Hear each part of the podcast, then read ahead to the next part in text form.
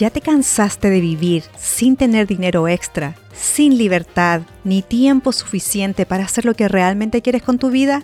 Has llegado al lugar apropiado. De Peso a Peso es el podcast sobre finanzas personales para los latinos que quieren un cambio en su vida financiera. Soy Lorena Muñoz, mamá, esposa, ingeniero comercial e inversionista en bienes raíces y me apasionan las finanzas personales. Juntos iremos aprendiendo las distintas tácticas para alcanzar la independencia financiera desde el punto de vista hispano. ¿Te atreves a intentarlo? Vamos, que yo te ayudo.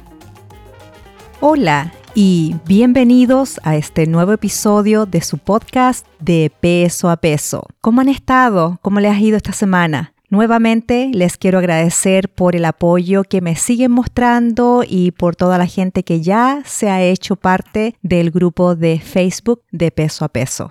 En los dos episodios anteriores me enfoqué en hablar de ideas un poco más generales, en el primer episodio hablamos de cuáles son las bases de la independencia financiera y ahí descubrimos que hay que ahorrar en el presupuesto de comida, no hay que gastar en autos caros, elegir una casa que no sea la más cara del vecindario, etcétera, etcétera. hablamos sobre los 10 fundamentos de la independencia financiera. Y en el episodio de la semana pasada nos enfocamos en el por qué. Queremos juntar dinero solo por el hecho de juntar dinero o es que tenemos algo más importante? Y al final la conclusión es llegar a buscar qué nos hace feliz en nuestra vida. ¿Es el trabajo de 50, 60 horas a la semana lo que nos hace completamente felices? ¿O estamos ahí porque tenemos tantas deudas y tantos pagos que teniendo ese trabajo es la única manera que podemos pagar esas deudas? Encuentro importante que antes de comenzar a adentrarnos en analizar los pilares de la independencia financiera, debemos enfocarnos en aprender a ver cómo gastamos el dinero. Si todos somos adultos y a menos que seamos millonarios, todos estamos trabajando. Entonces debemos ver de a dónde vienen nuestros ingresos y si son ingresos variables o fijos. Tenemos un sueldo y solamente un sueldo o tenemos distintos tipos de negocios que nos llega dinero por un lado o por el otro. Hay que analizar lo que ganamos y compararlo con lo que gastamos. Esta comparación entre lo que entra y lo que sale mes a mes es lo que se llama presupuesto. Muchos quizás no están acostumbrados y solamente dicen, ah, sí, más o menos ya gasto 100 y gano 120, tengo 20 dólares extra cada semana, entonces eso es suficiente, lo guardo o puedo gastarlo la próxima semana en tener una, una cena extra. Eso es obviamente un ejemplo muy básico, pero en sí todas las personas de una o de otra manera llevan un presupuesto. Hay algunos que llevan un presupuesto muy detallado y saben exactamente a dónde se le va cada peso. Pero hay otras personas que solamente llevan una idea general. Y esto es el riesgo. Si solamente estimamos lo que gastamos y no lo sabemos exactamente, esto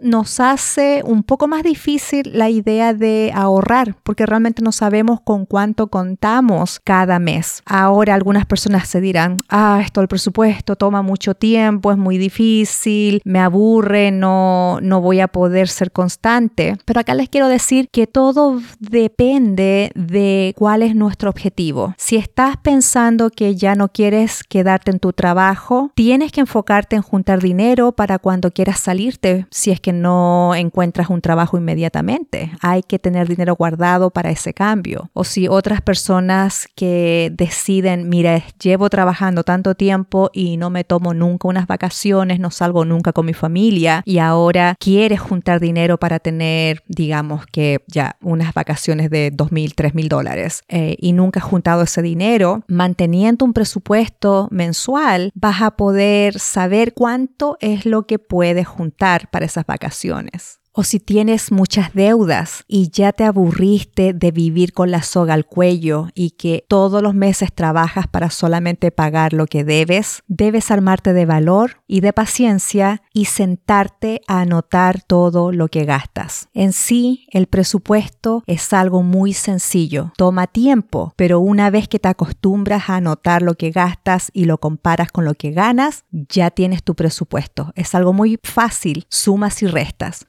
todo lo que ganas y restas todo lo que gastas y la diferencia es lo que puedes ahorrar, invertir o usar para pagar tus deudas. Esto te ayudará mucho a mejorar tus finanzas personales. Teniendo un presupuesto podrás llegar a crear un plan de ahorro y puedes tener toda tu economía de tu hogar en orden. El presupuesto te permite analizar si necesitas incrementar tus ingresos. Te permite identificar en dónde estás teniendo gastos que son muy elevados o gastos que son innecesarios. Al mismo tiempo puedes ver cuáles son las áreas que necesitas reducir. Y si estás adquiriendo deudas, ¿por qué lo estás haciendo y en qué estás gastando ese dinero que no tienes? Una deuda se obtiene cuando no te alcanza para comprar lo que quieres con los ingresos que tienes. Y como ya lo mencioné, el objetivo de tener un presupuesto es poder crear un colchón de ahorro o de inversión, que esto es muy importante para salir adelante. La forma más sencilla de partir con un presupuesto es tan simple como un cuaderno y lápiz. Obviamente esta es la forma más tediosa de comenzar tu presupuesto, pero si no te manejas muy bien con las apps o no te manejas con Excel, empezar con un cuaderno y un lápiz es una buena manera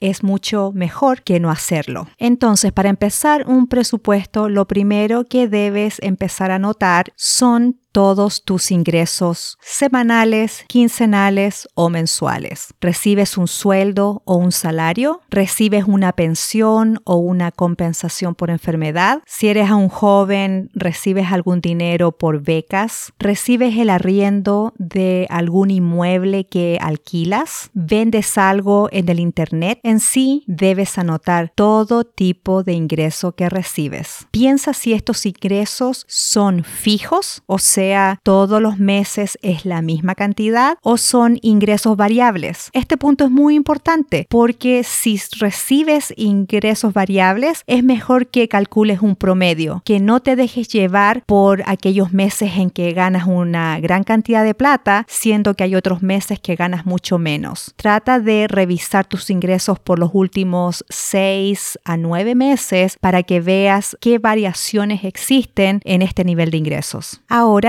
debes comenzar a analizar todos tus gastos. Y esta es la parte que a muchas personas les da mucho tedio. Yo les aconsejo comenzar en forma semanal. Comiencen a juntar todos los recibos o boletas de cada una de las compras. Incluso si pagan algo que es muy económico y que si les preguntan quiere boleta o no quiere boleta, usted siempre diga sí, pida su boleta porque esta es la única manera que uno no se olvide de esos gastos pequeñitos, que a veces son los que si uno los hace constantemente, se, uno se va olvidando si no tiene algún registro de que ese gasto sucedió. Entonces partamos por dividir todos nuestros gastos en categorías grandes. Primero, ¿cuáles son nuestros gastos de vivienda? ¿Pagamos una renta o pagamos hipoteca? ¿Cuánto se gasta en agua, electricidad, gas, teléfono, seguro de la casa? ¿Hay gastos comunes? ¿Le pagas a alguien porque limpie tu casa, analiza todos los servicios relacionados a gastos de la casa. La segunda categoría se refiere a nuestro gasto en transporte. Si tenemos un vehículo, ¿está pagado o tenemos deuda? ¿Cuánto es el pago mensual? En sus países ¿Pagan un impuesto en forma anual por el vehículo? ¿Qué tipo de seguro pagan? ¿Seguro de responsabilidad limitada o seguro contra choque o cualquier cosa que le pase al vehículo? ¿Cuánto gastas en combustible? Reparaciones y mantenimiento, la revisión técnica anual y por último, el gasto de estacionamiento. La tercera categoría son los gastos de la casa y en esto nos gastamos una parte importante de nuestros ingresos. ¿Cuánto gastamos en alimentos y esto es todo lo que comemos, no solamente lo del almuerzo, desayuno o cena, sino también los cafecitos, los dulces, helados, gastos en artículos de limpieza, los gastos en muebles y electrodomésticos, visitas al doctor y al dentista y también lo que gastamos en ocio y diversión. Una cuarta categoría podrían ser aquellos gastos que no suceden todos los meses, pero que sí sabemos que por lo menos pasan una vez al año. Un ejemplo sería el seguro de vida o quizás gastos bancarios. Ahora que ya conocemos nuestros ingresos y ya estamos descubriendo nuestro patrón de gastos, debemos comenzar a pensar qué hacemos con lo que nos sobra mes a mes. Ahora debemos definir cuál es nuestro objetivo para este presupuesto. Para mí lo más importante si tuviera deudas sería atacar estas deudas con todo lo que me sobra mes a mes, tratar de salir de las deudas. Segundo, me enfocaría en juntar un pequeño colchón que me permita poder enfrentar una emergencia financiera. Muchos concuerdan que este colchón debiera tener dinero suficiente como para poder enfrentar como mínimo tres meses de desempleo. Después de la pandemia, realmente se cree que seis meses es lo mínimo y ojalá pudiéramos tener dinero para enfrentar nueve meses a un año sin tener un trabajo fijo. Ya teniendo nuestro colchón de emergencia guardado, podemos comenzar a juntar dinero para empezar a invertir. Invertir para la jubilación o invertir para la universidad de nuestros hijos o juntar dinero para cuando llegue ese momento en que no queramos seguir trabajando mucho antes de la edad estimada de jubilación. Ya para ir terminando, como conclusión, encuentro que es muy importante planificar y saber cómo gastamos el dinero. Ahora, comiencen a hacerlo en forma mensual. Después van a ver cómo funciona su presupuesto en forma trimestral, semestral y ya cuando pase el tiempo van a poder ver cómo se comportó su dinero en el transcurso del año. Lo importante es empezar y averiguar cómo gastan su dinero. Yo les recomiendo la aplicación que he usado que se llama Mint. Está en el website mint.com. Es muy ordenado, puede revisar sus cuentas bancarias, eh, saca la información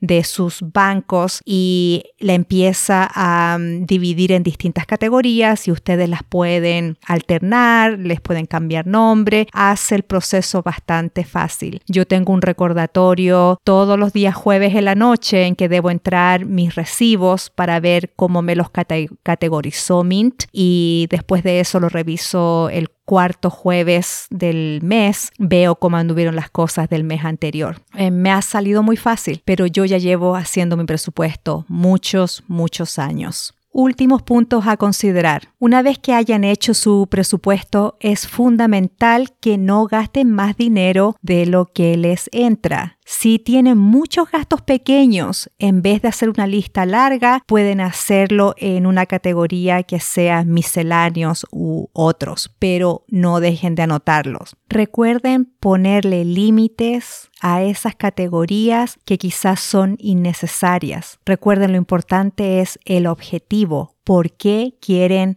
empezar a ahorrar dinero. Y como lo dije en el capítulo anterior, pregúntense, ¿qué me hace feliz? Y basados en estas respuestas pueden enfocar cuál es el objetivo del presupuesto. Muchísimas gracias por haberme escuchado en este día. Y recuerden, suscríbanse al podcast aquí en Apple, califíquenlo con las estrellas, ojalá me pongan cinco, pero lo más importante, déjenme un comentario. Quiero saber qué les ha parecido este capítulo y si quieren darme ideas para episodios posteriores. Muchísimas gracias por el tiempo que me han dado, que tengan un maravilloso día y recuerden que de peso a peso iremos buscando la independencia financiera.